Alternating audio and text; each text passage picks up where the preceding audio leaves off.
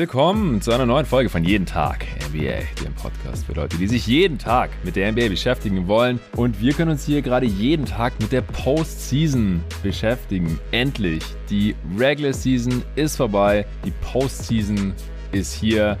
Erstes Play-in-Tournament jetzt in dieser Woche, Dienstagnacht, Mittwochnacht und Freitagnacht. Und heute werden hier zwei Play-in-Matchups besprochen werden. Zweimal die Plätze 7 gegen 8 im Westen und im Osten und dann noch zu guter Letzt die erste Playoff-Preview im 4-5-Matchup in der Western Conference. Dallas gegen Utah. Für letzteres habe ich mir wieder den Hans Schulze als Gastexperten reingeholt. Damals schon bei der Mavs Preview im Oktober am Start gewesen, die sehr, sehr gut ankam. Dann habe ich einen neuen Luca, einen Luca, den man mit C schreibt, für das Clippers Wolves Matchup fürs Play-in-Game um Platz 7 hier drin. Und dann noch den alten Luca, den ihr schon kennt, mein Praktikanten, Luca Celler am Start. Hier für das Matchup Nets gegen Cavs um Platz 7 in der Eastern Conference. Hey Luca. Hi Jonathan. Ja, der jeden Tag NBA-Mode ist jetzt hier auf jeden Fall aktiviert, denn das, was wir jetzt hier in der heutigen Ausgabe machen, das wird es jeden Tag geben. Ich habe heute versucht, die gesamte Woche, soweit es jetzt eben möglich war, mit den bekannten Matchups durchzuplanen. Und es werden so 15 Podcast-Segmente sein. Die meisten mit einem Gastexperten, das eine oder andere vielleicht auch solo. Und so werden hier jeden Tag die Pods droppen, mindestens eine pro Tag. Allerdings habe ich erst Ende der Woche einen Sponsor drin, dann fürs Playoff Power Ranking, das ich mit dem äh, Nico Gorni zusammen aufnehmen werde. Das heißt, es werden alle Supporter-Pods werden heute nochmal ausnahmsweise öffentlich, obwohl wir keinen Sponsor drin haben. Deswegen hier nochmal der Hinweis. Wenn ihr alle Folgen von Jeden Tag NBA hören möchtet, jetzt für diese Postseason, also fürs Play-in-Tournament und dann auch in den Playoffs, es wird hier jeden Tag Pots geben. Jeden Morgen werden die Games der letzten Nacht analysiert werden. Dann äh, solltet ihr schleunigst Supporter werden, wenn es noch nicht seid, auf steadyhq.com slash jeden Tag NBA. Den Link gibt es natürlich auch in der Beschreibung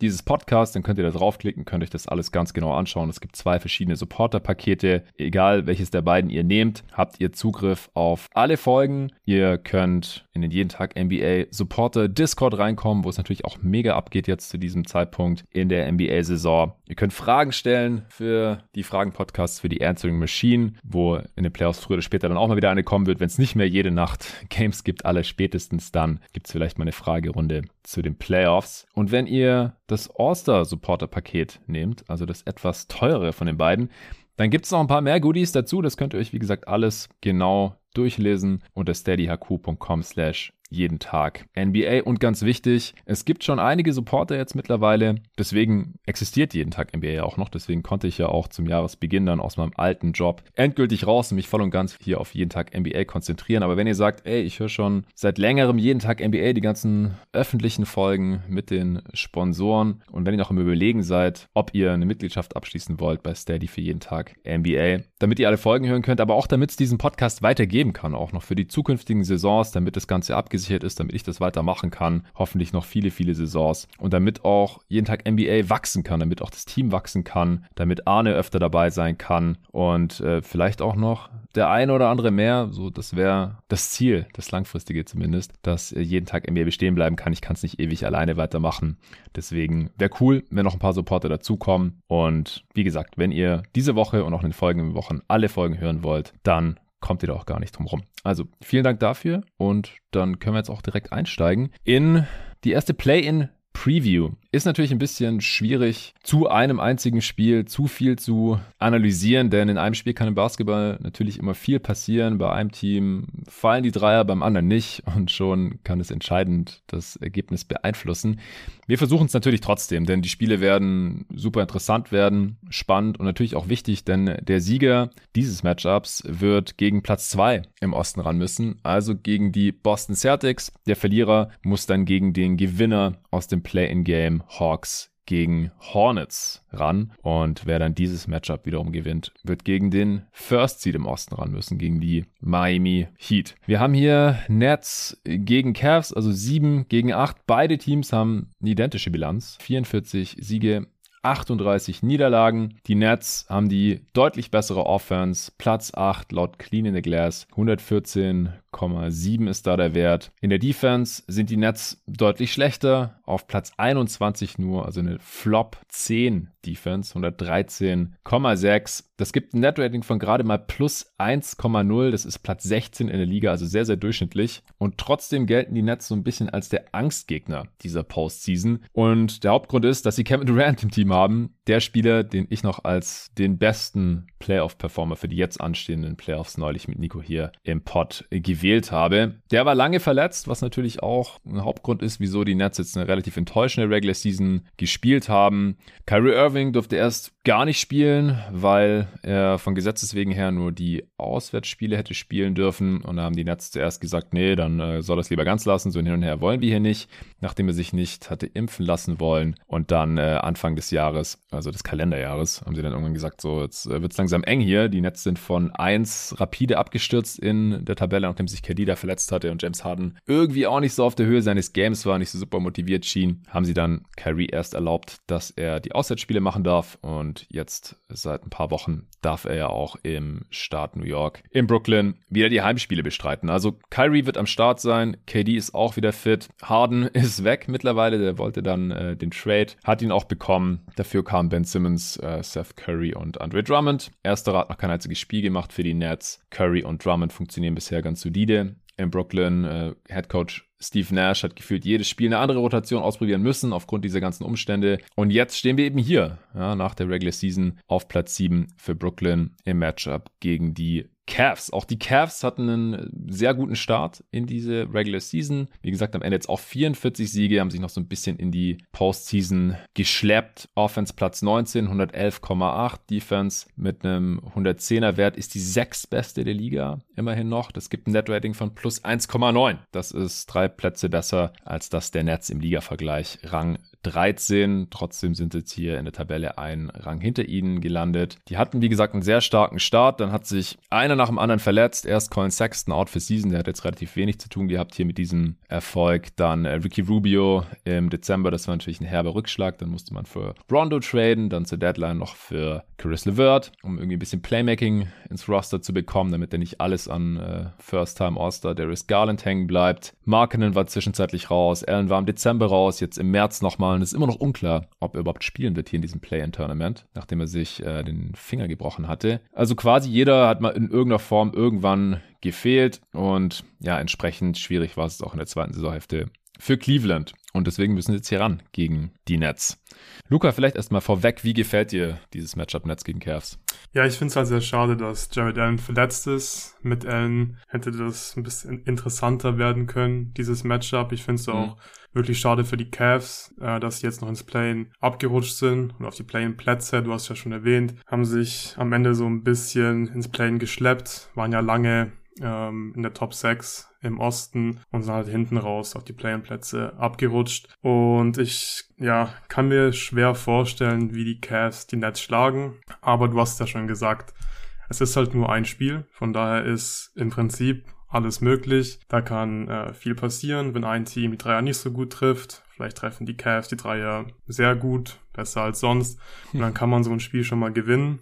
Aber ich glaube, es ist ein sehr, sehr schwieriges Matchup für die Cavaliers gegen die Nets. Ähm, vom Personal her hat man da einfach nicht die passenden Verteidiger, um KD und Irving zu stoppen. Und das Problem ist halt auch so ein bisschen, die Cavs waren vor allem defensiv dieses Jahr gut, hast du ja auch schon erwähnt, hatten die sechs beste Defense in der NBA und sie waren defensiv vor allem so gut, weil die Gegner Schwierigkeiten hatten, am Ring gegen die Cavs zu scoren. Also die Cavs hatten die beste Defensive Field Goal Percentage am Ring. Die Gegner haben nur 60,5% ihrer Abschlüsse am Ring getroffen. Jetzt fehlt aber Jared Allen. Wert, ja. Das ist wirklich ein unfassbarer guter Wert. Aber jetzt fehlt halt Jared Allen. Mhm. Ähm, der war dafür hauptverantwortlich mit Evan Mobley, dass die Defense so gut war und dass man den Ring so gut beschützen konnte. Und jetzt muss Mobley halt auch eine andere Rolle spielen. Von daher, glaube ich, sind die Cavs jetzt einfach defensiv nicht so gut. Und dazu kommt noch, dass Brooklyn Nets wahrscheinlich so mit Abstand das schlechteste Matchup sind für die Cavs, weil die Brooklyn Nets die schließen halt nicht so oft am Ring ab. Also es ja. gab nur fünf Teams, die in der Saison ähm, selten am Ring abgeschlossen haben. Klar, man hat halt KD und Kyrie Irving, die machen viel aus der Midrange, sind da kaum zu stoppen. Oft ist es auch egal, wenn man die Würfel contestet, gerade bei KD. Von daher, ja, sehe ich so ein bisschen schwarz für die Cavaliers leider. Ähm, vor allem, wenn es jetzt eine Serie wäre, dann würde ich wirklich sagen, die Cavs haben gar keine Chance. Aber wie gesagt, es ist halt nur ein Spiel. Da kann halt einiges passieren. Und ich glaube, die Cavs müssten halt vor allem offensiv unglaublich guten Tag erwischen, einen sehr guten Tag von der Dreierlinie haben und dann ist was möglich. Aber ich sehe nicht, wie die Cavs die Nets stoppen. Ja, sehe ich ähnlich. Also es ist ja so ein bisschen ein Matchup von einem offensiv starken Team gegen ein defensiv starkes Team und das offensiv starke Team ist so gut, weil sie einen der besten Offensivspieler haben, beziehungsweise zwei der besten eigentlich. Also wenn Irving äh, fit ist und spielt, dann ist er wahrscheinlich auch einer der zehn, maximal 15 besten Offensivspieler dieser Liga. Und solche Spieler haben auch bei einer One-Game-Sample-Size wahrscheinlich meistens die besseren Chancen oder Teams, die halt so einen Spieler oder gleich zwei in ihren Reihen wissen. Und bei den Cavs, die haben keine Defender gegen die so wirklich und können da halt offensiv auch nicht so wirklich mithalten und halt die Schwäche der Nets am defensiven Ende so richtig abusen, fürchte ich. Aber ja, wenn halt bei den Nets zum Beispiel Dreier nicht fallen und bei den Cavs schon, dann kann es halt einen Riesenunterschied ausmachen, haben wir vielleicht trotzdem ein spannendes Spiel oder die Cavs gewinnen hier vielleicht sogar. Aber ich denke auch, die Nets sollten hier eigentlich äh, hoch favorisiert sein und nicht nur weil sie zu Hause spielen. Hast du jetzt noch irgendwelche größeren Faktoren jetzt in dem Game für dieses spezifische Matchup ausgemacht bei den Nets oder den Cavs? Ja, größere Faktoren nicht wirklich, aber ich glaube, die größte Schwachstelle bei den Nets ist Drummond in der Drop Defense. Also da mhm. sehe ich mhm. die größten Chancen für die Cavs. Ich bin noch mal gespannt, ob Steve Nash, Drummond oder Claxton startet. Ähm, Wenn es jetzt eine äh, Seven Game Series wäre, würde bin ich mir ziemlich sicher, dass Drummond auf jeden Fall starten würde. Ich glaube auch, dass er jetzt in diesem einen Play-Spiel starten wird, aber ich glaube, dass Claxton eigentlich ja für dieses Matchup der beste oder die bessere Wahl wäre. Dann könnte man viel switchen und ich glaube, damit könnten die Nets die Cavs vor größere Probleme stellen. Weil mhm. bis auf Garland, ja, sehe ich eigentlich niemanden, der die Switches da wirklich konstant attackieren kann und dann auch scoren kann. Also LeVert hat zwar ja so einen Ruf als Scorer, aber ich habe jetzt vorhin nochmal nachgeschaut, macht nur 0,81 Punkte äh, per Possession in Isolation. Mhm. Ist kein guter Wert, auch generell sehr ineffizient seit dem Trade ja. zu den Cavs. Garland hingegen scored 1,02 Points per Possession. Isolation ist wirklich ein Top-Wert.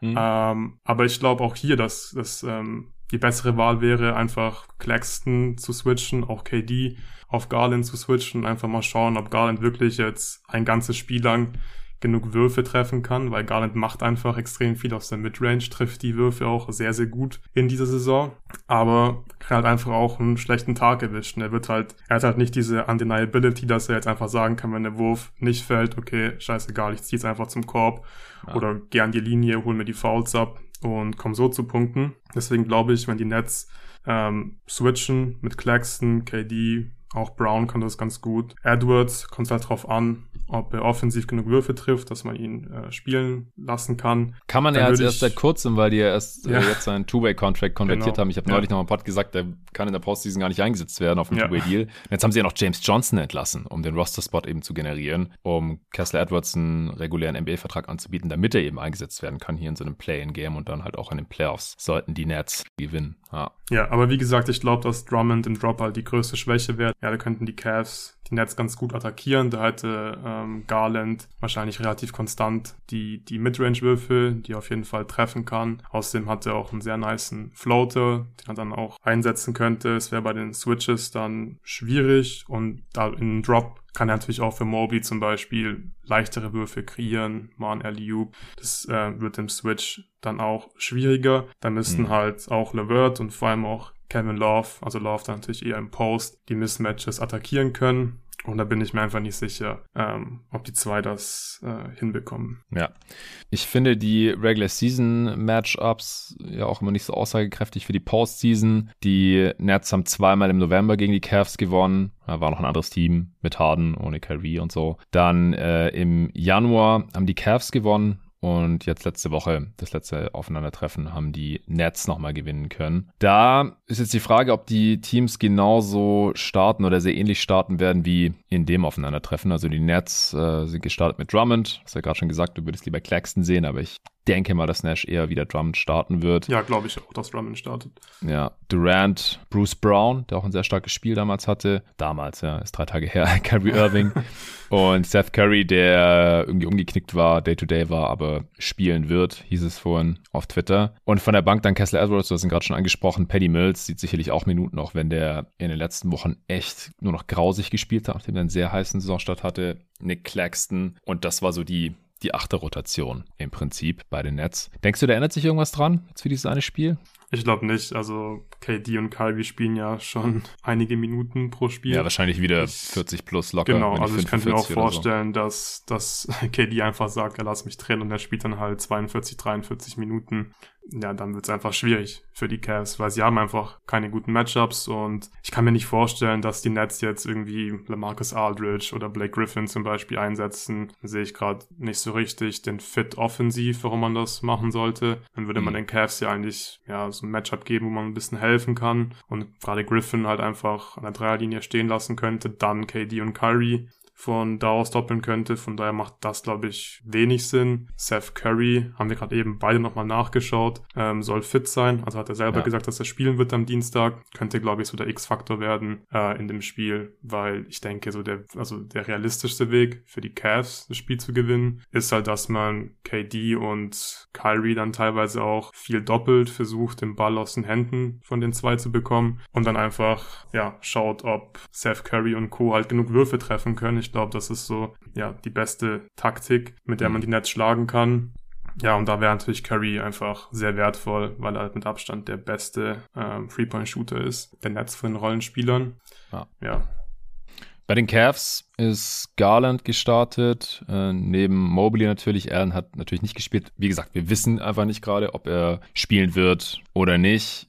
Im letzten Spiel äh, war dann noch äh, Okoro als Starter dabei und Levert, der sonst aber eher von der Bank gekommen ist und Markenen, der, wenn fit, ja auch immer diesen großen Frontcourt da komplementiert hat. Von der Bank Kevin Love, Chidi Osman und Lamar Stevens sowie Rajon Rondo noch mit signifikanten Minuten. Denkst du, bei den Cavs könnte sich da irgendwas ändern? Also klar, wenn Allen zurückkommt, dann fällt wahrscheinlich irgendeiner aus der Rotation raus, beziehungsweise bekommt wahrscheinlich Love ein paar Minuten weniger von der Bank oder Marker ein paar Minuten weniger. Also sie müssen wahrscheinlich einfach weniger Small spielen dann. Ja. Weil ein anderer Big hat jetzt die Minuten nicht bekommen. Also weder Davis noch Moses Brown haben gegen die Nets signifikant Minuten gesehen.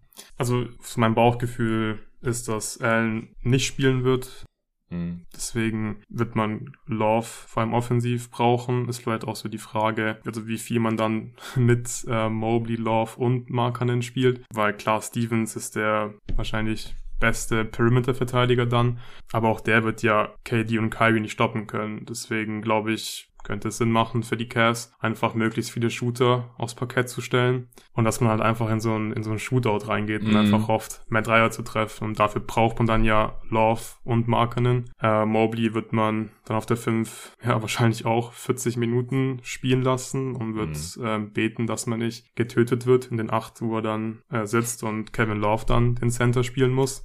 Ja, aber andererseits ist defensiv einfach auch eine Lineup, die mir große Kopfschmerzen bereitet, wenn äh, Kevin Love und Laurie Markkanen deine Forwards sind, gegen Kevin Durant und Kyrie Irving. Von daher glaube ich, dass äh, die Cavs auch eine achte Rotation spielen werden und ich denke halt, dass Mobley, Levert und Garland auch 40 plus Minuten spielen werden. Also mich würde schon wundern, wenn die Cavs jetzt irgendwie eine 8 oder 9 Rotation spielen und die eben genannten Spieler halt was weiß ich, 36 Minuten zum Beispiel nur spielen. Ist halt ja. so ein bisschen die Frage, wie man da rangeht, ob die Cavs vielleicht sich auch denken, okay, gegen die Nets ist Matchup einfach auch so ungünstig. Ähm, wir gehen da jetzt irgendwie rein, wie als wäre es so ein halbwegs normales Regular-Season-Spiel und schauen mal, ob wir die schlagen können oder sie gehen wirklich halt all in und spielen ihre guten Jungs wirklich alle 40 plus Minuten oder es ist halt zu risikoreich, wenn man dann vielleicht nicht mehr so frisch ist fürs zweite Playing Game. Also für die Cavs finde ich es wirklich schwierig. Also ich würde persönlich halt diesen Weg wählen, einfach viel, viel mit Law von Markern zu spielen und einfach zu hoffen, dass man mehr Würfe trifft. Ja, ich denke auch, man sollte mit möglichst viel Offense auf dem Parkett stehen. Also Okoro, Stevens nebeneinander eher vermeiden. Man muss hoffen, dass Chris LeVert irgendwie ein krasses Revenge-Game gegen die Nets hat oder sowas. Und deutlich effizienter ist, als es jetzt im Schnitt war für die Cavs seit dem Trade. Garland muss sein A-Game abrufen. Den können die Nets ja auch nicht so wirklich verteidigen. Was denkst du, wenn er verteidigt wird? Bruce Brown? Ja, also wenn man halt im Drop spielt, dann wird, denke ich, Bruce Brown versuchen halt über die Screen zu kommen und den Midranger zu contesten. Drummond wird halt ein bisschen den Floater äh, contesten und ich würde halt persönlich aber am liebsten das Switch sehen, weil das macht Claxton mm. gut. Ich weiß, dass Claxton diese Saison nicht mehr so stark ist ähm, wie in der letzten Saison. Da hat er mir im Switch noch ein bisschen besser gefallen. Ähm, aber er hat halt die Länge, er ist mobil, kann seine Füße gut bewegen. Und dann wird es, glaube ich, für Garland halt auch schwer, die Midranger loszuwerden. Und das wäre, glaube ich, so, ja, die beste Option für die Nets. Aber auch wenn sie im Drop sind, dann wird es für die Cavs schwierig, weil Garland muss dann natürlich auch dann die offenen Dreier für Law für Markenen kreieren, weil das kann, abgesehen von ihm und LeVert, wenn er einen guten Tag hat, einfach niemand machen. Also es wird schon sehr, sehr viel an Garland hängen. Der hat auch in dem letzten Regular Season Spiel ein gutes Spiel gemacht, 31 Punkte gemacht und hat, hat mhm. trotzdem nicht gereicht. Also der braucht wirklich ein, ja, A-Plus-Game und der Rest muss dann die Dreier verwandeln. Wie, ja, also wie würdest du es machen? Den, wahrscheinlich auch Brown, oder? Ja, ja, die Nets haben ja sonst nicht so wirklich gute On-Ball-Optionen, ehrlich gesagt. Ja. ja, das Ding ist halt, wenn Brown auf Garland steht, dann stehen halt wahrscheinlich zwei kleine Guards äh, gegen irgendwelche Spiele, die sie auch nicht verteidigen können. Also Irving und Curry Minimum. Paddy Mills, wenn er noch spielt, vielleicht bekommt ja auch Goran Dragic Minuten, der jetzt gerade noch im Health Safety Protocol war, aber am Dienstag auch wieder zur Verfügung stehen sollte. Und das ist ja so ein Teambuilding-Problem der, der Nets, das ich halt direkt nach der Deadline auch gesehen habe, dass sie halt einfach so viele kleine Guards haben, die defensiv abused werden können. Jetzt vielleicht nicht unbedingt von den Cavs, aber auch hier in dem Matchup zeigt sich das schon so ein bisschen. Falls er dann doch spielt, könnte ich mir auch vorstellen, dass die Cavs das offensive Brett hart attackieren werden weil die Nets eigentlich ein schlechtes Defensiv-Rebounding-Team sind. Und ja, da müssen sie den Korb nicht so gut treffen und haben vielleicht noch ein paar Chancen mehr. Aber es ist halt auch kein Gameplan, auf den ich mich verlassen würde. So, hey, wir crashen das offensive Board und hoffen, dass wir irgendwie unsere Misses wieder einsammeln. Weil ob man da dann 20 oder 30 Prozent der Offensiv-Rebounds einsammelt, das, das macht halt meistens keinen Unterschied aus, äh, worum man dann wirklich einen Winning-Gameplan bauen kann. Und wie gesagt, wir wissen halt leider einfach nicht, ob Jared Allen spielt. Aber also ich glaube, wenn das Spiel, äh, ja? also wenn, wenn das Spiel halbwegs knapp ist, dann glaube ich schon, dass äh, genau sowas der X-Faktor sein wird. Ja, ja. Also das offensive Brett, das auch die Turnover. Man hat sie ja auch am Sonntag gesehen, da haben die Nets ja schon ein wichtiges Spiel gegen die Pacers bestritten. Die Nets mussten mhm. das Spiel gewinnen, um Siebter zu werden, um Homecourt zu haben im Playing Game und ja auch da auf dem Papier. Also auch, ja, wer soll denn bei den Pacers jetzt Durant und Irving verteidigen. Die haben da auch nicht das, das passende Personal dafür gehabt. Mhm. Und trotzdem war das Spiel noch sehr, sehr lange, sehr knapp und sehr eng. Ja, ja weil die Nets einfach manchmal keine Transition Defense spielen, dann ständig offene Dreier äh, aufgeben und dann kann es natürlich schon sein, wenn die Cavs ja das Possession Game gewinnen, Hustle Game gewinnen, äh, einfach öfters auf den Korb werfen können, äh, dann glaube ich, können sie eine Chance haben, wenn halt großer X-Faktor äh, die Würfe gut fallen. Das ist, glaube ich, so, ja, der Weg zum Sieg. Gut werfen, Possession Game gewinnen und dann kann man das Spiel gewinnen, wenn die Nets offensiv halt keinen guten Tag erwischen. Ja, genau. Und um das Possession Game zu gewinnen, da würde halt Joel Allen schon Klar, ja. helfen. Aber er kann halt in dem Matchup auch nicht denselben Einfluss haben wie in einem durchschnittlichen Matchup gegen irgendein anderes durchschnittliches NBA-Team, weil defensiv ist sein Mehrwert halt vor allem Rim Protection und die Nets gehen da gar nicht so oft hin, sondern können ja. einfach aus der Midrange abdrücken und dann ist sein Impact halt auch gleich ein Stück weit minimiert. Ja, wer sich jetzt gefragt hat, was mit Ben Simmons ist, der hat immer noch seine Rückenprobleme, wird nicht spielen, könnte im Verlauf der ersten Runde irgendwann zurückkehren. Also das klingt jetzt auch nicht so vielversprechend, weil wenn er dann zurückkehrt, dann wird er wahrscheinlich auch nicht direkt bei 100% sein und er hat die ganze Saison noch nicht gezockt und natürlich auch noch nie mit diesem Team hier auf dem Feld gestanden. Also jetzt erstmal für die Postseason wahrscheinlich kein Faktor. Faktor. Joe Harris ist out for season, nach wie vor. Ja, immer noch der Starting Wing und ein sehr starker Shooter gewesen in der letzten Saison. Äh, ist aber auch nach, ich glaube, mehreren Knöchel-OPs, ich glaube, der hat noch eine zweite benötigt im Januar oder Februar. Äh, jetzt für die restliche Saison draußen schon länger und wird hier auch nicht mehr in die Postseason eingreifen können. Und neben Jared Allen bei den Cavs äh, fehlt ja auch noch Dean Wade, der ist auch out for season. Das ist auch schon länger klar gewesen. Der, wenn äh, Markenen mal gefehlt hat, äh, da dann nachgerückt ist. Und so konnten die Cavs dann weiterhin relativ groß im Frontcourt starten. Der hat eine schwere Knieverletzung gehabt. Was war das nochmal? War das ein äh, Kreuzbandriss? Ich glaube ja, ich schau mal kurz nach. Ja, Torn Meniskus, also ja, Meniskus, Meniskus-Schaden. Kommt aus selbe hinaus jetzt in diesem Moment. Hast du jetzt noch irgendwas zu den Nets oder Cavs? Ja, mich würde von dir interessieren, was du glaubst, was der beste Weg für die Cavs in der Defense ist. Also würdest du, würdest du KD und Irving versuchen zu doppeln oder gehst du einfach in die Drop Defense, lässt halt am Ring nichts zu, wenn sie mal zum Korb ziehen und hoffst einfach, dass sie die Midranger nicht so gut treffen, wie sie sonst tun? Oder was glaubst du, was da der beste Gameplan ist gegen die Nets? Ja, das ist eine gute Frage. Ich habe so ein bisschen das also Gefühl, wenn, ist halt so ja. pick your poison einfach. Ja, also genau. Ich habe mir echt drüber Gedanken gemacht und ich glaube, es ist halt, es ist so ein bisschen egal, weil klar, das Treffen, also KD und Irving treffen die Midrainer so gut, aber ist ja nicht so, dass es jetzt das Einzige ist, was sie machen können. Also wenn es sein muss, glaube ich, wird KD halt einfach auch am Ring abschließen. Der wird äh, seinen Dreier treffen, der wird die Fouls ziehen und ich glaube, der springende Punkt ist einfach, die Cavs haben nicht die passenden Matchups. Ich glaube, es ist einfach egal, was sie in der Defense machen.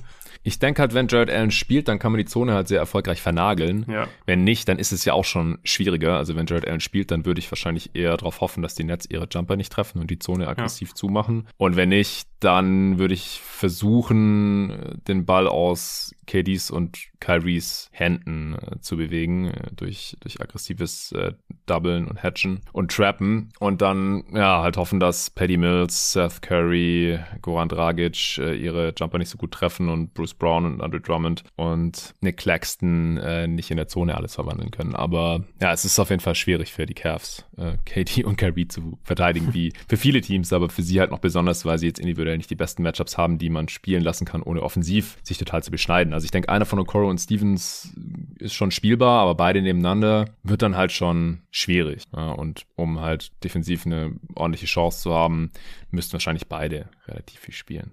Okay, dann hätten wir das schon. War jetzt wahrscheinlich viel länger, als man normalerweise über ein einziges Basketballspiel reden sollte. Und vielleicht kommt dann auch alles ganz anders. Am Mittwochmorgen sind wir da schon schlauer. Vielen Dank dir, Luca, dass du am Start warst. Es wird nicht das letzte Mal gewesen sein in dieser Woche und natürlich auch nicht in dieser Postseason. Ja, ich freue mich auf die Pots. Ja, wird fett. Bis zum nächsten Mal.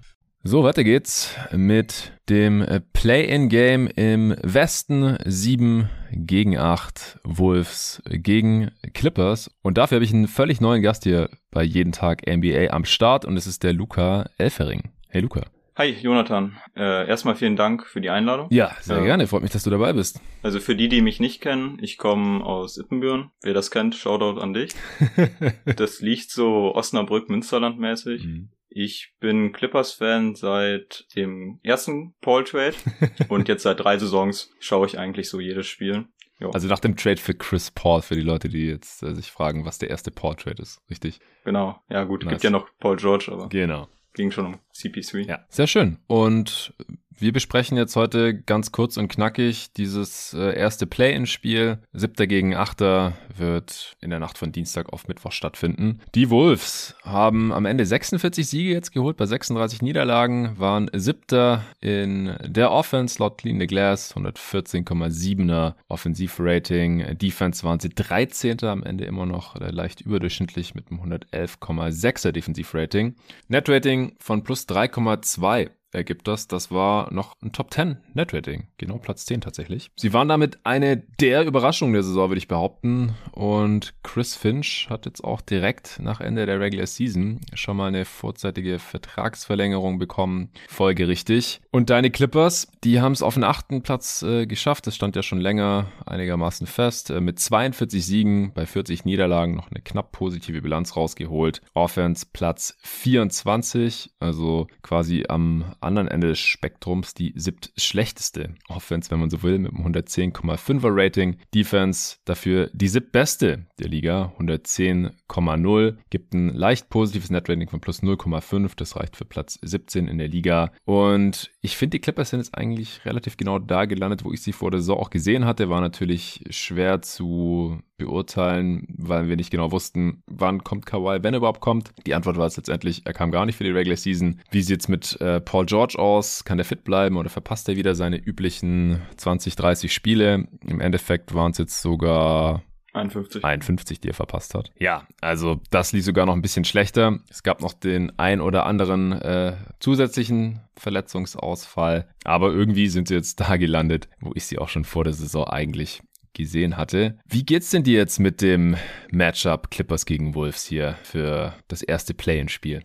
Ja, also schaut man jetzt auf die ganze Saison gegen die Wolves, dann mit die Spiele mit PG standen eigentlich 3-0 und man hat, glaube ich, jedes Spiel mit knapp 20 Punkten gewonnen. Mhm. Über zwei Jahre steht man jetzt bei 6-1. Also die letzte Partie quasi wurde äh, verloren, aber da waren halt auch einfach alle out. Aber mhm. die letzte Partie, die man wirklich ernst nehmen kann, die war halt im November. Und ich würde schon behaupten, dass die Clippers, aber auch die Wolves jetzt mittlerweile einfach auch andere Teams sind als damals. Also ja. es ist schon schwer zu sagen, schwer daraus jetzt Rückschlüsse zu ziehen. Ja, finde ich sowieso immer schwierig, äh, auf Basis der Regular Season Matchups äh, da irgendwas rauszuziehen, weil wir haben das schon zu oft gesehen in der Vergangenheit. Das eine Team hat das andere in der Regular Season vielleicht sogar gesweept und dann in den Playoffs kam es ganz anders, äh, weil andere Spieler gespielt haben. Äh, vielleicht haben welche gefehlt durch Verletzungen oder es kamen irgendwelche dazu. Durch Trades bei den Clippers hier jetzt war, war beides der Fall im Prinzip. Und Teams spielen halt auch einfach anders in der Regular Season. Spiele können Back-to-Back sein. Ähm, es wird anders gegameplant in einer Playoff-Serie und jetzt auch bei so einem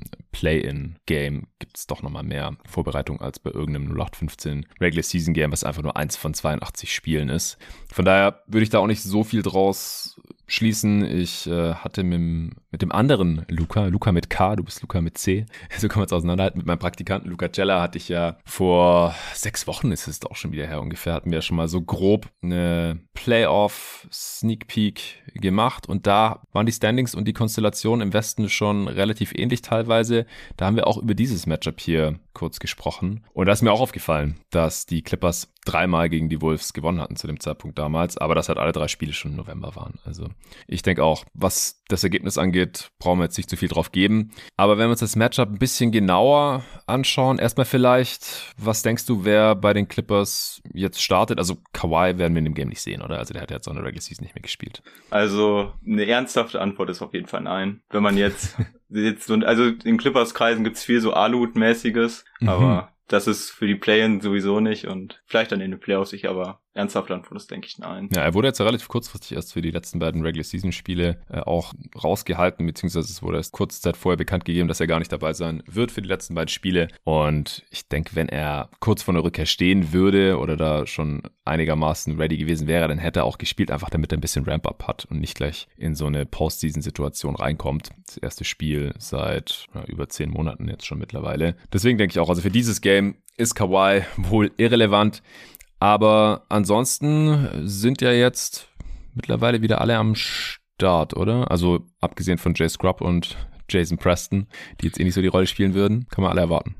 Also der einzige, der wirklich noch fraglich ist, ist jetzt Kennard. Der hat sich jetzt unter der, im letzten Spiel gegen die Thunder dann verletzt und musste mhm. raus. Muss man dann schauen. Aber da würde ich jetzt eh nicht von der größten Rolle in den Playoffs bei ihm ausgehen. Also ich habe also von ha Hamstring gelesen, also Oberschenkel. Genau, ja, genau. Okay. das hatte er vor zwei Spielen schon. Dann hat er das eine ausgesetzt und jetzt muss es wohl wieder aufgegangen sein. Muss man dann sehen. Ähm, ja, aber die, also Starter denke ich einfach wie schon in dem, wie schon in der Regular Season, Reggie, der ja schon unter den Least Valuable Players gezählt wird, habe ich mitgekriegt. ja, bei Arne. Was hast, was hältst du davon? Ganz kurz. Also es ist schwer zu verteidigen, weil die Stats halt wirklich grausig über die Saison sind. Also wir reden hier von einer 98er O-Rating und 49er True Shooting. Ja. Es ist schon sehr schwer zu verteidigen. Aber ich hatte mit David, also Wham Cheese, der hatte ja seine überarbeiteten Rosters der NBA-Teams, wie er sie einschätzt, gepostet. Mhm. Und da hatte ich geschrieben, dass Reggie für mich der wichtigste Spieler der Clippers ist. Einfach aus dem Grund, weil quasi kein anderer im Team eigentlich sich regelmäßig einen eigenen Wurf erspielen konnte und auch halt für andere assistieren konnte. Also der Clippers-Kader, wenn man sich den so anschaut, dann haben wir halt X Wings, aber halt ungelogen keinen anderen Point Guard mehr im Team. Ja. Was auch zu einer Usage Rate von 27 bei Reggie einfach geführt hat. Was, glaube ich, Platz 21 in der Liga ist. Und das ist halt für Reggie Jackson einfach eine viel zu große Nummer. Also, meiner Meinung nach ist er halt mehr einfach an der Rolle gescheitert, als dann wirklich an dem Play. Also, wir wissen ja, was Reggie Jackson als Spieler ist. Ja, genau. Okay, aber er wird natürlich trotzdem starten. Ja, genau. Also daneben dann PG oder Shooting Guard, Batum, Morris und Subac, denke ich. Also so wie in der Regular Season auch schon. Das Team ist ja super uneingespielt einfach und ich kann mir nicht vorstellen, dass man jetzt auf einmal im Play-In dann vielleicht Paul reinzieht, aber das glaube ich eher nicht. Mm. Ja, ich denke auch dann von der Bank der Norman Paul, der ja auch ähm, ausgefallen war mit einer Fußverletzung, jetzt seit ein paar Spielen wieder zurück ist. Robert Covington, der mit Paul zusammen per Trade kam, Terrence Mann und Hartenstein, oder? Ja, also Covington, Paul und Mann denke ich definitiv, die werden viele Minuten sehen und Hartenstein wahrscheinlich auch. Also er gefällt mir generell super mittlerweile. Also auch defensiv spielt er, ich glaube, er ist der beste Verteidiger am Korb mit 20 Spielen und mindestens drei pro Spiel von der Wurfquote, die er zulässt. Ja, ist ja. jetzt natürlich ist 46 jetzt nicht so Prozent der, oder sowas, ja. Genau, ist halt eher ein witziger Stat, aber Ja. es zeigt halt schon, was er mittlerweile schon so alles kann. Aber ja, ich denke im Grunde so. Vielleicht Kennert, wenn man mal einen Dreier braucht und der dann halt fit ist. Aber sonst, Mhm. alle anderen sollten hinten rausfallen. Ja. Ja, auf Seiten der Wolves, denke ich, äh, werden wir auch die normale Starting Five sehen. Also D'Lo und Patrick Beverly auf den äh, Guard Spots. Ja, Patrick Beverly, Revenge Game übrigens. Äh, Anthony Edwards und äh, Towns mit Jared Vanderbilt im äh, Frontcourt. Und dann von der Bank wahrscheinlich Torian Prince, Malik Beasley, Naz Reed als Backup Big und wohl Jordan McLaughlin als äh, Backup Guard. Das ist wahrscheinlich so die Postseason Rotation. Wenn du dir das jetzt so anschaust, was denkst du, sind da Schlüssel-Matchups oder Schlüssel-Lineups vielleicht auch, die Tyron Lue aufs Feld schicken könnte? Oder auch Chris Finch. Also was findest du bei dem Matchup dieser beiden Spielerpools am interessantesten für dieses Spiel? Also was wir auf jeden Fall sehen werden, ist viel Batum auf Towns. Das macht, hat man im letzten Spiel eigentlich schon gemacht und das macht man mittlerweile mit Shooting Bigs generell. Mhm. Ich könnte mir dann vorstellen, dass man vielleicht George irgendwie auf Beverly oder sowas parkt, um ihn defensiv ein bisschen zu ähm, entspannen, sage ich mal. Und dann denke ich, dass alles andere. Subac wird wahrscheinlich dann auch noch ein bisschen Towns übernehmen, je nachdem, wie das mit Batum klappt. Aber sonst hat man einfach so viele Wings im Kader, die man einfach versucht wahrscheinlich auf Edwards oder dann Towns auch zu schmeißen dass wir, also dass die Clippers einfach wenig Spieler mittlerweile einfach haben, die man defensiv attackieren kann. Das sehe ich bei Mhm. den Wolves jetzt nicht so extrem. Also, ja. Ja, also du meinst ja mehr defensive Schwachstellen, D'Lo zum Beispiel, dass man den Genau. attackieren kann. Ja. Also die Clippers machen es ja auch mittlerweile unter Lou auch ganz gerne so, dass sie dann, wenn etwas funktioniert, ziemlich spam. Und ich kann mir gut vorstellen, dass man immer wieder versucht, Russell dann irgendwie gegen George zu kriegen und dann einfach immer wieder attackiert. Ich denke auch. Paul wird einfach von der Bank und wahrscheinlich auch finishen. Denn der ist ja mittlerweile, oder beziehungsweise seitdem er bei den Clippers ist, eigentlich eine Mikrowelle auf zwei Beinen. Ich glaube, in den 45 Minuten, seitdem er wieder fit ist, hat er 44 Punkte erzielt. Mit einem Wow. Two-Shooting von ungefähr 68 Prozent. Also da fällt einfach derzeit alles und das zeigt auch also gerade so Paul und George, dass sie wieder da sind, ist für die Clippers einfach so extrem wichtig. Weil offensiv einfach wirklich, wie ich ja eben schon gesagt habe, alles eigentlich an Reggie Jackson hing und die sich jetzt beide einfach regelmäßig einen Wurf kreieren können. Hm. Was bei gerade Morris oder auch Covington, der wahnsinnig gut spielt, seitdem er da ist, halt nicht der Fall ist. Ja, ja, Norman Paul insgesamt fünf Spiele gemacht jetzt für die Clippers. Wow. Das ist nicht viel. Also das vorhin schon angesprochen, das Team ist nicht besonders eingespielt äh, aufgrund der Verletzungsausfälle äh, und oder dann halt noch der, des Trades oder dass Paul halt ist sowieso äh, kurz vor der Deadline zum Team dazugekommen ist, sich dann kurzfristig verletzt hat und jetzt erst wieder zurückgekommen ist. Ja, aber finde ich interessant, ähm, wenn Paul close, dann müssten die Clippers ja wahrscheinlich Small spielen, oder? Also ich meine, dafür haben sie sowieso das Material mit den vielen Wings. Würdest du jetzt auch das in, in dem Spiel erwarten, dass Lou relativ sm viel Smallball spielen lässt? Ich meine, letztes Jahr in den Playoffs gegen die Mavs hat es zum Beispiel eine Weile gedauert, bis er das mehr gemacht hat. Ja, ich finde es bei Lou generell eher schwer zu sagen, weil er eigentlich als Coach eher reagiert als agiert. Also gerade Mhm. gegen die Mavs oder auch bei den Jazz und ja auch gegen die Suns sagt man jeweils 2-0 zurück und er hat ja schon dann ein bisschen gebraucht, auch Rondo zum Beispiel rauszunehmen. Mhm. Und generell ist man über die Saison weniger small gegangen als sonst, aber das liegt halt auch einfach daran, weil Hartenstein und Subac so die einzigen Spieler waren, die wirklich immer da waren. Aber ich denke schon, dass wenn man wirklich drauf ankommt, dass man dann small geht. Also Covington und Batum müssen eigentlich zusammen auf dem Feld stehen, weil das ist einfach defensiv das Beste, was die Clippers bieten können. Dann noch wahrscheinlich PG dazu, vielleicht noch Powell und dann Reggie. Dann ist das schon wirklich eine sehr potente offensive Starting Five, die defensiv wenig zulässt. Ja, das würde ich auch für am sinnvollsten halten. Ansonsten finde ich noch relevant, dass die äh, Clippers ja relativ viel Shooting haben, gerade wenn sie Small spielen. Also Subats ist ja eigentlich so einer ihrer wenigen Non-Shooter, wenn er nicht auf dem Feld ist, kann eigentlich jeder zumindest mal die Dreier nehmen und Terrence Mann haben wir auch schon gesehen, der kann dann auch mal heiß laufen. Aber ansonsten äh, sind die meisten Spiele sowieso ja auf einem Niveau, was das Volumen und die Quote angeht, dass man äh, Five-Out spielen kann dann äh, und in der Regular Season haben die Clippers jetzt so einigermaßen viele Dreier genommen, so auf Platz 15, was Volumen angeht, haben aber halt schon wieder die zweitbeste Quote der Liga gehabt. Und das halt, obwohl Paul George über 50 Spiele ausgefallen ist, der einer ihrer besseren Shooter ist. Und auf der anderen Seite mit dem defensiven Scheme der Wolves sind sie halt auch anfällig dafür, viele Dreier zuzulassen. Ja, sie, üben, sie üben halt Druck auf den Ballhändler aus, gerade im Pick and Roll, ähm, gehen dann zwei Mann auf den Ball und wenn man dann den Ball einigermaßen laufen lassen kann, das Feld breit ist und ein offener Shooter den äh, Dreier dann auch verwandeln kann, dann äh, könnte das halt schon so ein bisschen die Achillesferse der Wolves werden.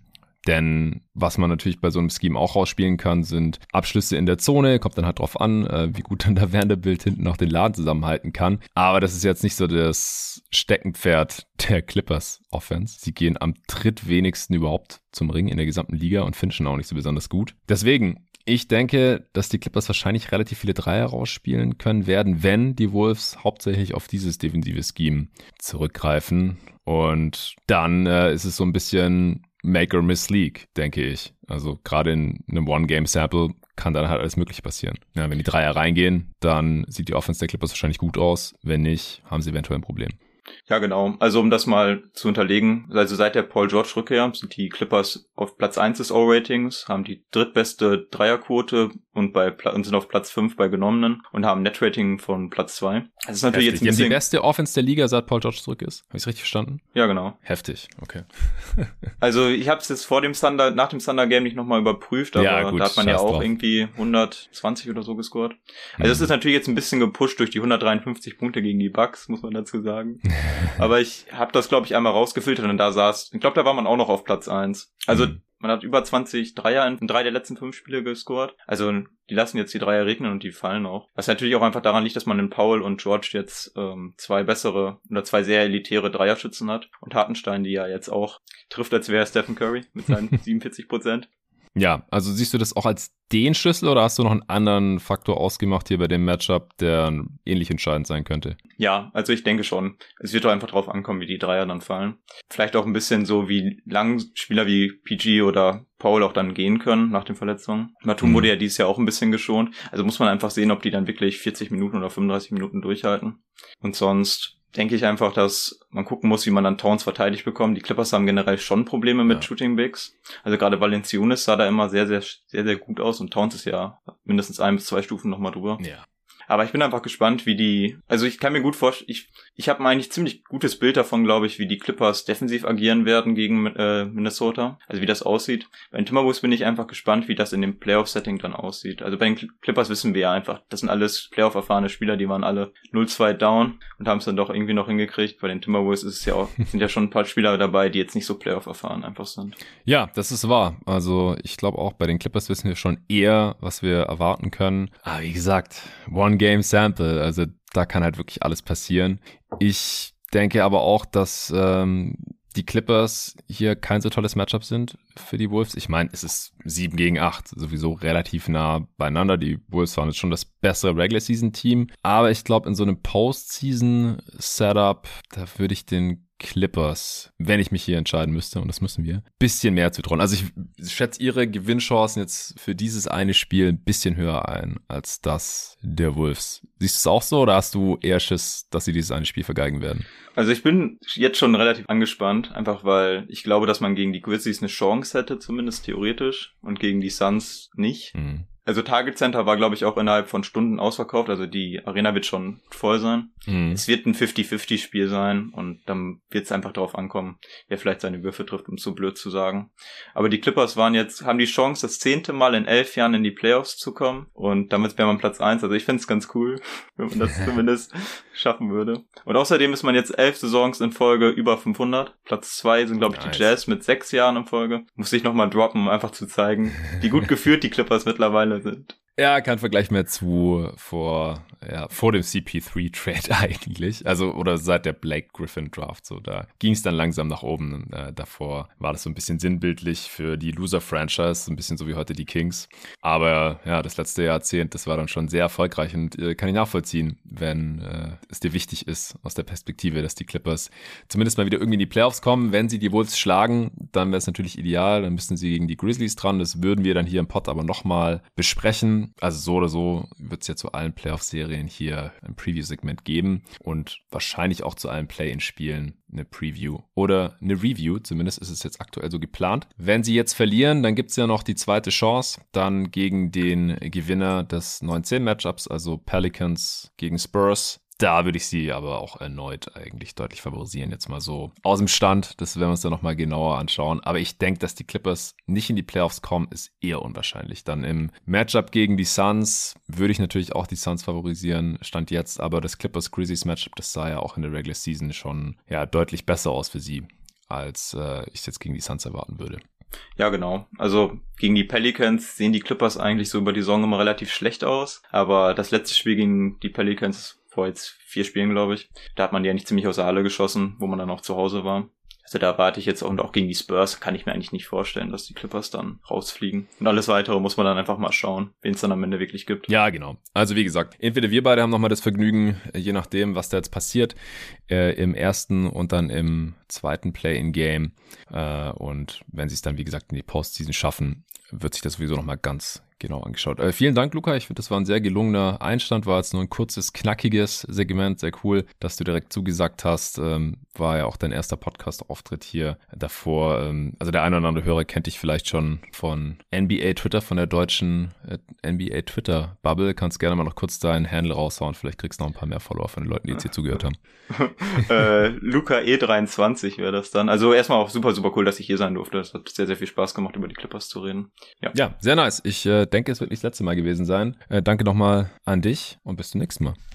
So, weiter geht's mit der allerersten Playoff-Preview dieser Saison. Und das ist das 4-5-Matchup in der Western Conference Dallas Mavericks gegen Utah Jazz. Und weil die Mavs hier involviert sind und das bei der Saisonvorschau im Oktober damals so gut geklappt hatte, habe ich hier wieder den Hans eingeladen. Hey Hans. Hi Jonathan, schön, dass ich über Playoffs reden darf. Ja, ja, und dann auch noch über die Mavs. Nicht ja. so schön sind die News aus dem allerletzten Regular Season Spiel der Mavs und zwar, dass äh, Luka Doncic sich die Wade gezerrt hat. Wir haben beide gerade nochmal äh, auf Twitter geschaut, ob es da jetzt schon irgendwas Belastbares gibt, gehen aber auch davon aus, dass es nichts super Belastbares geben wird, denn die Mavs haben ja eigentlich nichts davon, wenn sie den Jazz verraten, wie fit oder vielleicht auch unfit Luka sein wird. Also es ist gerade so ein bisschen die Angst, dass Luka angeschlagen in dieses Matchup gehen wird. Wir haben uns gerade darauf geeinigt, dass wir jetzt einfach mal davon ausgehen, dass er einigermaßen normal zocken kann, weil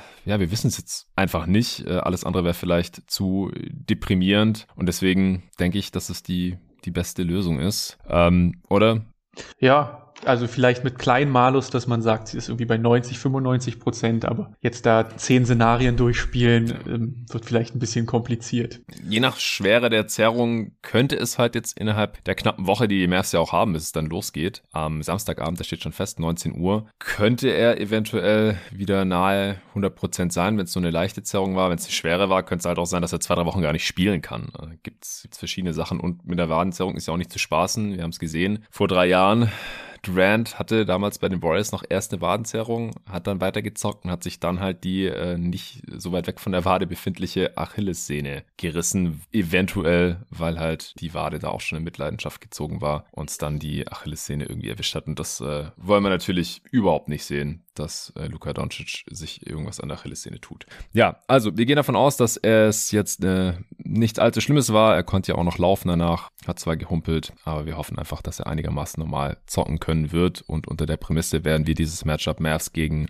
Jazz dann jetzt auch hier analysieren. Kurz vorweg, die Mavs hatten am Ende jetzt einen Rekord von 52,30, 114er Offensivrating, 114,1 laut Clean the Glass im Offensivrating, das ist Platz 12, 110,3 in der Defense ist Platz 8, ergibt ein Netrating von plus 3,8, das ist Platz 7 jetzt in der Regular Season gewesen. Und die Mavs, ja, die äh, haben hier noch einen kleinen Turnaround hingelegt, äh, die erste und zweite Saisonhälfte des Teams waren sehr unterschiedlich. Auch äh, Luka Doncic hat einen Turnaround geschafft, ist körperlich eigentlich auf einem anderen Level jetzt gewesen, bevor er sich verletzt hat und auch spielerisch. Jason Kidd scheint sich da als Regular Season Coach schon äh, etabliert zu haben. Ich denke, da sind wir eher positiv überrascht. Da hatten wir beide ja noch relativ große Fragezeichen in der Preview damals oh, im ja. Oktober. Die Defense funktioniert. Das hatte ich hier im Pod auch schon mal mit Arne ein bisschen auseinandergenommen. Man hat sich noch das Heimrecht hier erkämpft für dieses Matchup gegen die Jazz. Die haben nur 49 Siege geholt, also drei weniger als die Mavs, hatten aber die beste Offense jetzt in der Regular Season, 117,6. Defense minimal schlechter als die der Mavs, direkt einen Platz dahinter auf 9 mit 110,6. Es gibt ein Netrating von plus 7. Das ist das drittbeste der Liga, aber die Jazz haben dieses äh, sehr gute Netrating extrem underperformed. Also neun Siege weniger geholt, als man eigentlich rechnerisch mit einem plus 7er Netrating erwarten könnte. Kein anderes Team hat sein Netrating in dieser Regular Season so stark underperformt. Es liegt auch daran, dass man sehr viele Spiele im vierten Viertel nicht closen konnte. Ja, dann passiert sowas, dass es da so eine große Diskrepanz gibt. Die haben allein, ich glaube, viermal zweistellige Führungen im vierten Viertel noch vergeigt. Erst jetzt wieder gegen Phoenix im vierten Viertel im vorletzten Spiel der Saison total abgekackt und sich noch die Butter vom Brot nehmen lassen. Ja, es brodelt auch so ein bisschen zwischen Mitchell und Gobert. Die tragen das dann auch teilweise über irgendwelche Pressekonferenzen aus. Also eher eine suboptimale Regular Season von den Utah Jazz, auch wegen Verletzungen natürlich. Gobert ist teilweise ausgefallen, auch mal Mitchell, äh, natürlich Joe Ingles, erst out for season, dann hat man noch einen Trade gemacht zur Deadline, das aber kein Win-Now-Trade war, sondern hat sich Nikhil Alexander Walker reingeholt, im Endeffekt, der jetzt eigentlich keine Rolle spielt in dieser Rotation und Playoff-Rotation. Also es, es wird vielerorts ein bisschen davon ausgegangen, falls die Jazz jetzt hier in der ersten Runde ausscheiden sollten, dass es dann eventuell ja, einen Umbruch geben wird. Ja, dass es das dann war mit diesem Kern. Also vielleicht nicht so die besten Voraussetzungen, mit denen man jetzt hier in die Postseason geht. Die Teams haben viermal gegeneinander gespielt in der Regular Season. Beide Teams haben zweimal gewonnen. Ja, Hans, wie geht's jetzt unterm Strich mit diesem Matchup gegen Utah Jazz, was ja bis gestern noch nicht feststand? Es hätten ja auch die Nuggets noch werden können. Du hast dich aber schon mal auf die Jazz vorbereitet, wie ich auf Twitter gelesen habe. Äh, das ist es jetzt auch geworden. Ist dir das lieber als gegen die Nuggets? Ich habe mir am Anfang, also als so ein bisschen klar war, wer die Gegner sein könnten, was ja dann effektiv die Jazz und die Nuggets waren, habe ich mich fast sehr auf die Jazz gefreut, einfach aufgrund des Drucks, der da auf dem Kessel ist, allein der Erfolgsdruck und äh, die internen Querelen und das ganze Drama mit den ollen Niederlagen, die sie jetzt allein in den letzten zwei Wochen schon wieder hatten. Warriors, Clippers, Suns. Aber je mehr ich mich damit jetzt beschäftigt habe, desto weniger Lust habe ich eigentlich auf die Jazz bekommen. Uh. Weil am Ende vom Tag ist das halt tatsächlich noch ein ziemlich gutes Basketballteam. Ja mit Problemen in den Playoffs, aber ne, du hast ja all die Probleme, die die Jazz hatten, angesprochen und am Ende steht da trotzdem schon wieder die beste Offense der Liga und so richtig knapp ist es an der Front halt auch nicht. Ähm, ja, ohne Top 10 Defense, also darf man auch nicht ja. anschlagen. Ne, die Jazz haben zwar intern so ihre Problemchen, also auch mit Blick auf Playoff-Basketball reden wir sicherlich auch gleich drüber, aber ein angenehmes Matchup ist es irgendwie dann doch nicht.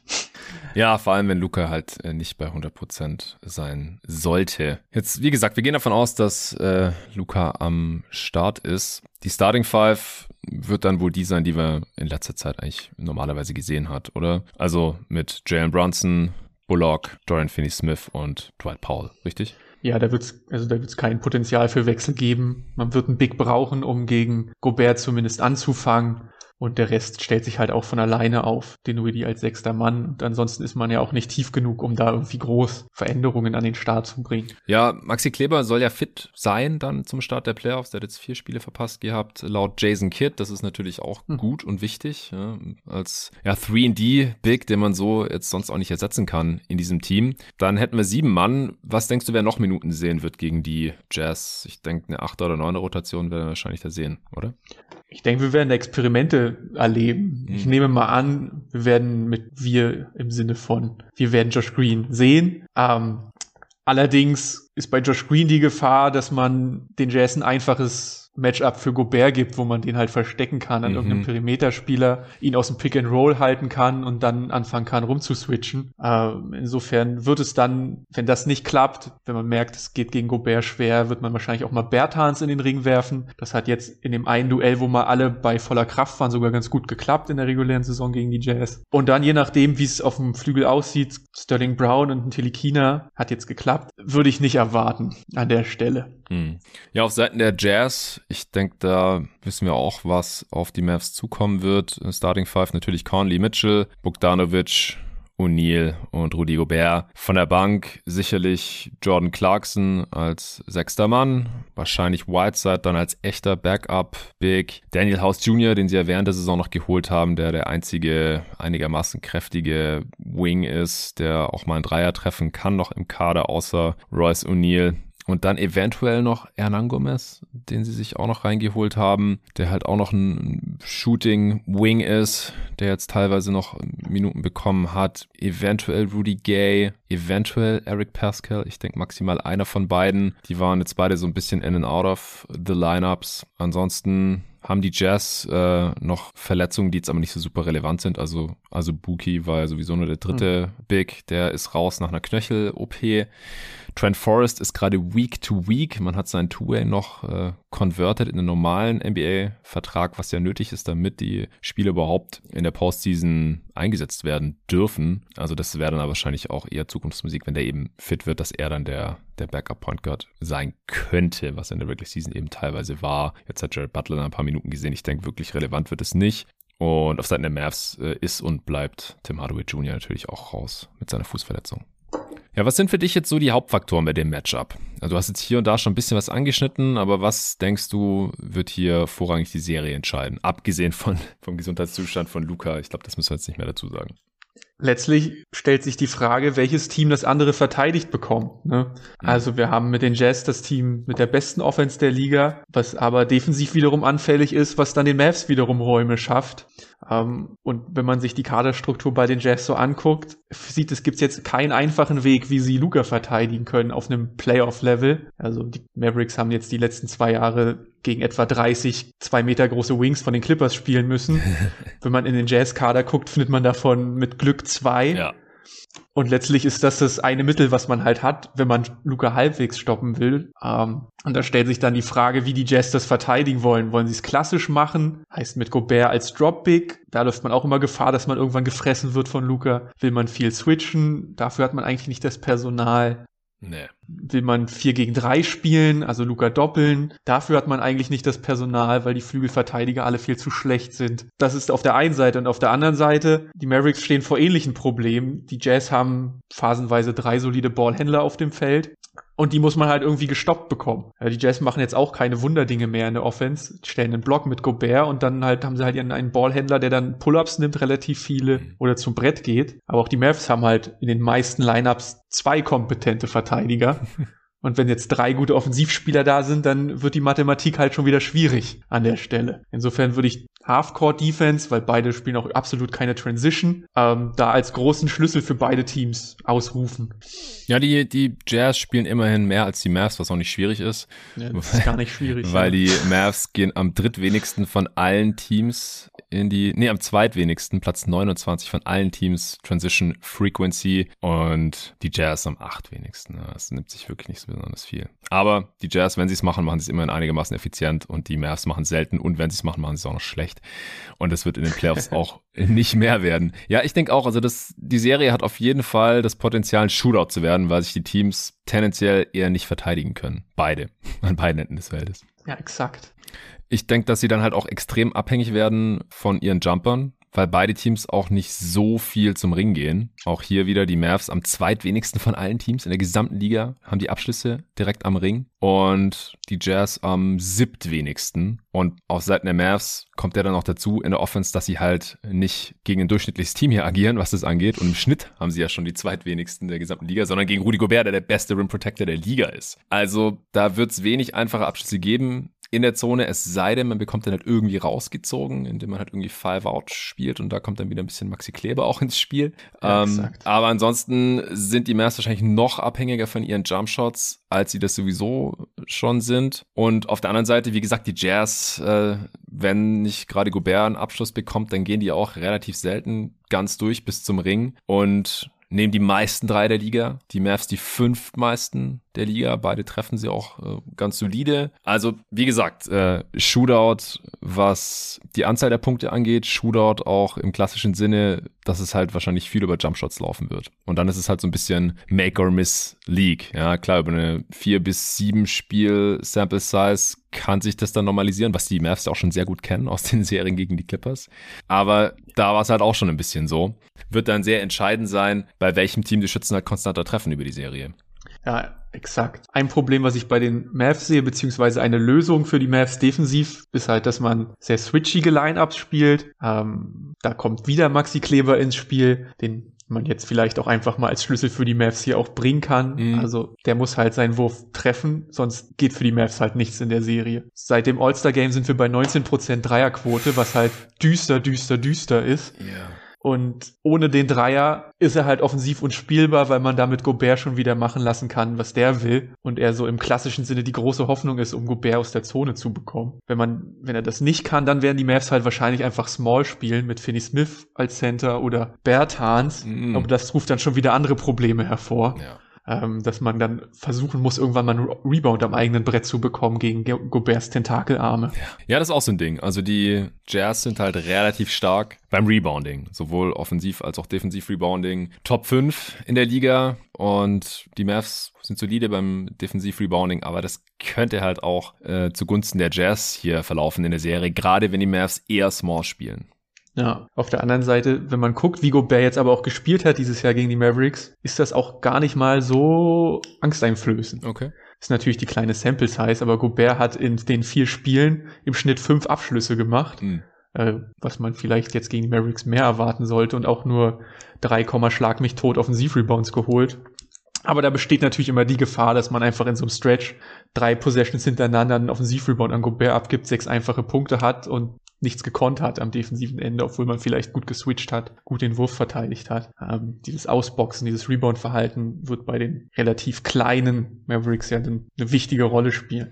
Ja, wenn wir jetzt davon ausgehen, dass äh, Luca einigermaßen fit ist, denkst du, dass es wieder ein ähnliches Problem geben könnte wie letztes Jahr auch in den Playoffs, dass er das Team in der ersten Halbzeit trägt, vielleicht über drei Viertel noch offensiv trägt, weil man uns nichts vor, das Team steht und fällt offensiv natürlich mit Doncic. Und dann im vierten war bei ihm halt oft so ein bisschen der Tank leer. Und dann äh, konnte jetzt natürlich auch niemand von den anderen Mavs-Spielern in die Bresche springen. Und es gibt ja immer noch keinen Co-Star. Ja, und auch Tim Hardaway Jr. ist ja jetzt draußen. Jalen Brunson hat einen Schritt nach vorne gemacht, aber ist jetzt auch nicht auf diesem Co-Star-Level, würde ich jetzt einmal behaupten. Porzingis ist weggetradet. Also, wie würdest du das sehen? Also, diese Dynamik, dass einfach so viel an Doncic hängt und das dann einfach unter der Playoff-Intensität nicht über vier Viertel zu bewerkstelligen ist, konstant.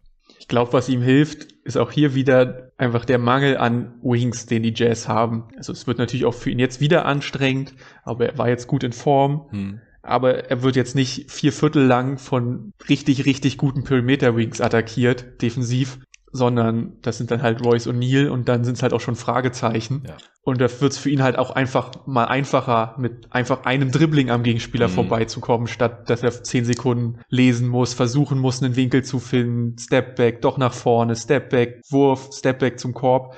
So, so hat er jetzt einfachere Möglichkeiten, einfach mal sein Spiel aufzuziehen, gerade wenn die Jazz das konventionell verteidigen, mit Gobert im Drop.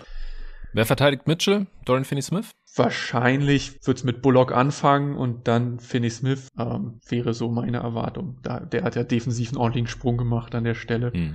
Die Mavericks haben ihn jetzt auch viel gedoppelt in den letzten beiden Spielen. Ist ja jetzt auch kein Mittel für eine ganze Playoff-Serie. Ja, bei dem Shooting außenrum ist das natürlich riskant. Ja, Bogdanovic hat, glaube ich, auch gefehlt in mindestens einem der Spiele. Mhm ja, das sind so die Optionen. Mehr hat man ja nicht.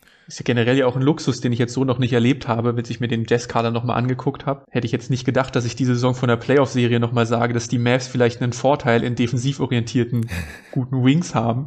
Ja, ähm, ja aber da sind die, sind die Jazz halt auch schon extrem schlecht aufgestellt. Und sie haben halt auch nichts dagegen ja. getan. Also weder in der letzten Offseason noch jetzt die Trade-Deadline. Das muss man auf jeden Fall auch nochmal betonen, weil Nikhil Alexander Walker ist nicht die Lösung, Rudy Gay war sie nicht und Daniel House Jr. ist sie halt auch nicht. Also von daher denke ich auch, dass die Jazz da wieder ähnliche Probleme haben werden. Und Luka Doncic, also ich hatte ihn auf Platz drei bei meinen äh, Playoff-Performern. Wie gesagt, wir müssen jetzt gucken, wie fit er ist. Aber ich, ich hoffe es wirklich sehr, dass er bei 100% oder nah dran ist, weil das, das könnte wirklich eine Show werden von Luka gegen diese Jazz-Defense. Ja, auf jeden Fall. Nochmal ein bisschen Zahlenkontext dazu. Mhm. Ne, wenn man, wenn die Jazz ihn eins gegen eins versuchen zu verteidigen mit dem, was sie haben, dann wird das wahrscheinlich einfach absurde Zahlen zufolge haben. Luca ist bei jetzt fast sieben ISOs pro Spiel der zweit zweiteffizienteste Scorer in ISOs in der Liga mit wow. 1,12 Points per Possession. Wow, ja, das ist heftig. Also der Typ hat quasi in ISOs dieselbe Effizienz wie die durchschnittliche NBA Offense als Team. Und normalerweise sind halt ISOs weit unterdurchschnittlich. Ja. Also unter einem ja. Punkt pro Possession normalerweise. Und Lukas bei 1,12.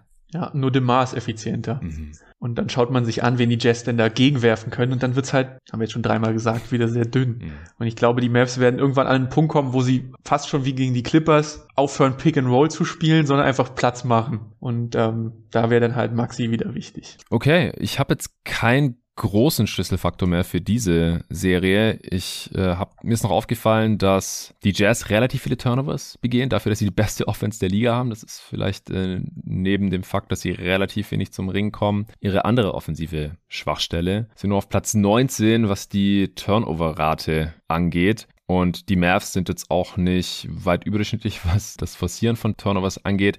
Aber das ist vielleicht auch noch so eine Chance, ja, dass sie halt einfach auch mit ihrer aggressiven Defense und sie haben ja auch eine variable Defense, das haben wir im Pod ja schon alles besprochen, verschiedene Schemes. Ähm, du hast jetzt vorhin auch schon ein paar Möglichkeiten genannt, wie sie Mitchell eventuell in den Griff bekommen könnten. Aber dass sie da vielleicht eher aggressiv spielen, vielleicht eher zwei Mann auf den Ball für einen Spieler, um dann halt hinten durch Rotations vielleicht noch ein paar Turnovers zu forcieren. Ja, die Mavericks Defense ist ja diese Saison erschreckend kreativ. Ja.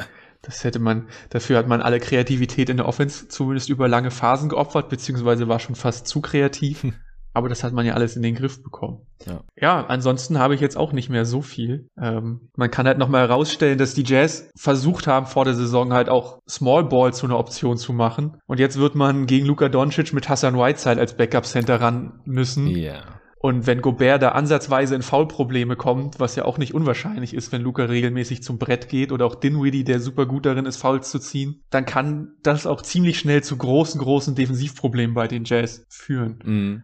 Ähm, also ohne Gobert haben die ein Defensivrating von 117. Da ja. ist dann natürlich die gute Offense auch sofort wieder weg. in der reinen Mathematik. Ja, ja, das stimmt auf jeden Fall. Ja, es spricht halt auch nochmals dafür, dass es halt eher eine offensiv geprägte Serie wird, weil ohne ja. Gobert können die Jazz die Mavs auf gar keinen Fall verteidigen und der wird nicht 48 Minuten durchspielen und dann kommt vielleicht noch Foul Trouble oben drauf. Ja, guter Punkt. Ja, kommen wir zum Tipp. Äh, ich würde sagen, wir geben vielleicht jeden Tipp ab, wenn Luca bei 100% oder nahe dran ist. Und dann noch ein, wo wir so ein bisschen ins Blaue jetzt natürlich raten müssen, wenn Luca halt nicht nahe 100% ist. Wo er dann genau steht, können wir schon derzeit einfach nicht wissen. Aber was hättest du gesagt, wenn Luca sich gestern nicht die Wade gezerrt hätte? Was wäre dein Tipp gewesen? Da wäre ich bei einem sehr langweiligen 4-2 gewesen. ich glaube einfach, hier würde das klassische Playoff-Muster greifen.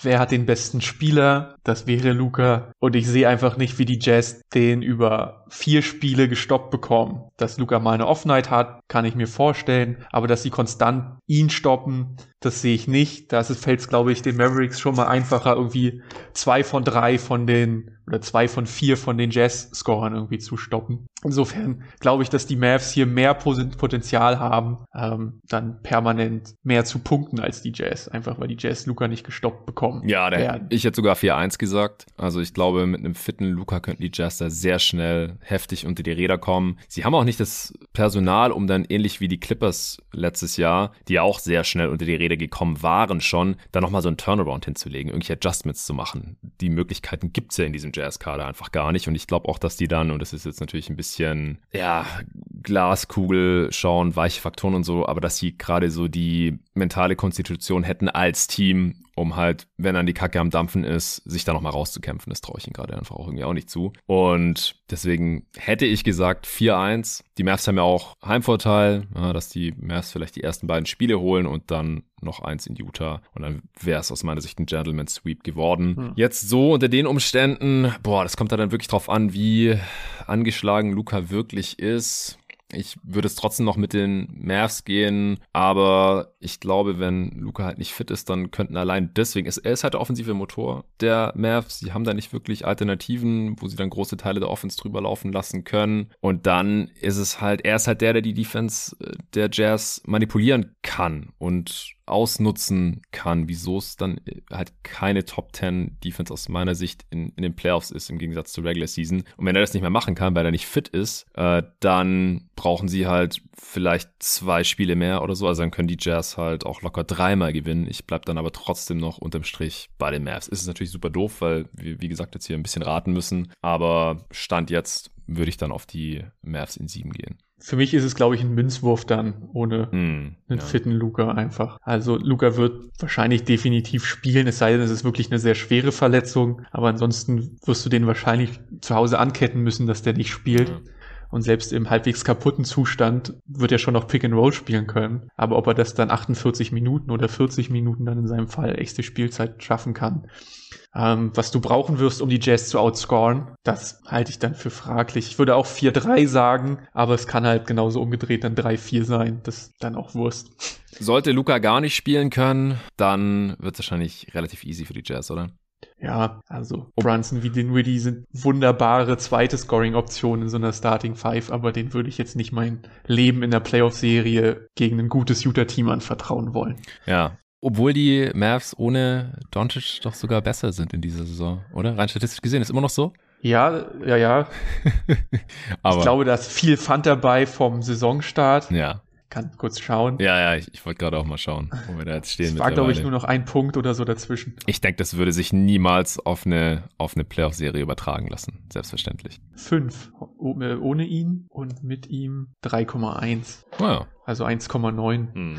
Das war auch schon mal knapper dieses Jahr. Ja. Aber wie gesagt, das äh, wollen wir nicht überbewerten und schon gar nicht dann irgendwie auf eine Playoff-Serie übertragen, dass die Mavs ohne Doncic irgendwie eine ähnliche Chance oder gar eine bessere hätten oder eine annähernd so gutes, glaube ich auch nicht. Also da kann ich mir schwer vorstellen, dass sie überhaupt ein Spiel gewinnen würden, ehrlich gesagt wenn sie die Serie ohne ihn gewinnen, kann man direkt mit der Trade-Maschine anfangen und die klassischen sind die Mavericks ohne Luca besser Takes beginnen lassen, denke ich dann. Wird nicht passieren. Ja. Spoiler alert. Und ich hoffe, dass es nicht passieren wird, weil Luca nicht die gesamte Serie ausfallen wird, ganz ehrlich. Also, wir drücken die Daumen, unabhängig davon, dass es äh, Doncic ist und die Mavs sind. Wir wollen einfach die Teams möglichst fit sehen zu diesem Zeitpunkt im Jahr. Bei den Jazz ist es eigentlich gegeben, bei den Mavs, wie gesagt, bis auf Tim Hardaway Jr. normalerweise auch. Und noch kann man die Hoffnung haben, dass es bei Lucalis nur halb so wild war und er eben dann bis Samstagabend 19 Uhr deutscher Zeit, wenn die Playoffs starten hier mit diesem Spiel Mavs gegen Jazz auch wieder zumindest annähernd bei 100% sein wird. Das äh, war natürlich jetzt die erste Playoff-Preview hier bei Jeden Tag NBA, aber nicht die letzte. Und es wird jeden Tag diverse Pots hier geben, die allermeisten dann äh, Supporter-Pots, aber wenn es da Updates gibt, dann werdet ihr auch über Jeden Tag NBA auf jeden Fall erfahren. Und Ende der Woche gibt es ja noch ein großes Playoff-Power-Ranking zusammen mit dem Nico. Und da wird es dann natürlich auch mit einfließen mit dem neuesten Erkenntnisstand, was Lukas Verletzung angeht. Hans, wenn du nichts mehr hast, dann vielen Dank dir, dass du dir heute die Zeit genommen hast. Immer gern. Und folgt dem guten Mann unter GorgFan, richtig? Exakt. Ja, letztes Mal äh, habe ich, hab ich das falsche Ad erst rausgehauen. das wird nicht passieren. Unter GorgFan auf Twitter werde ich auch in die Beschreibung dieses Podcasts reinschreiben. Das war Hans Schulze zu den Mavs. Vielen Dank und bis zum nächsten Mal.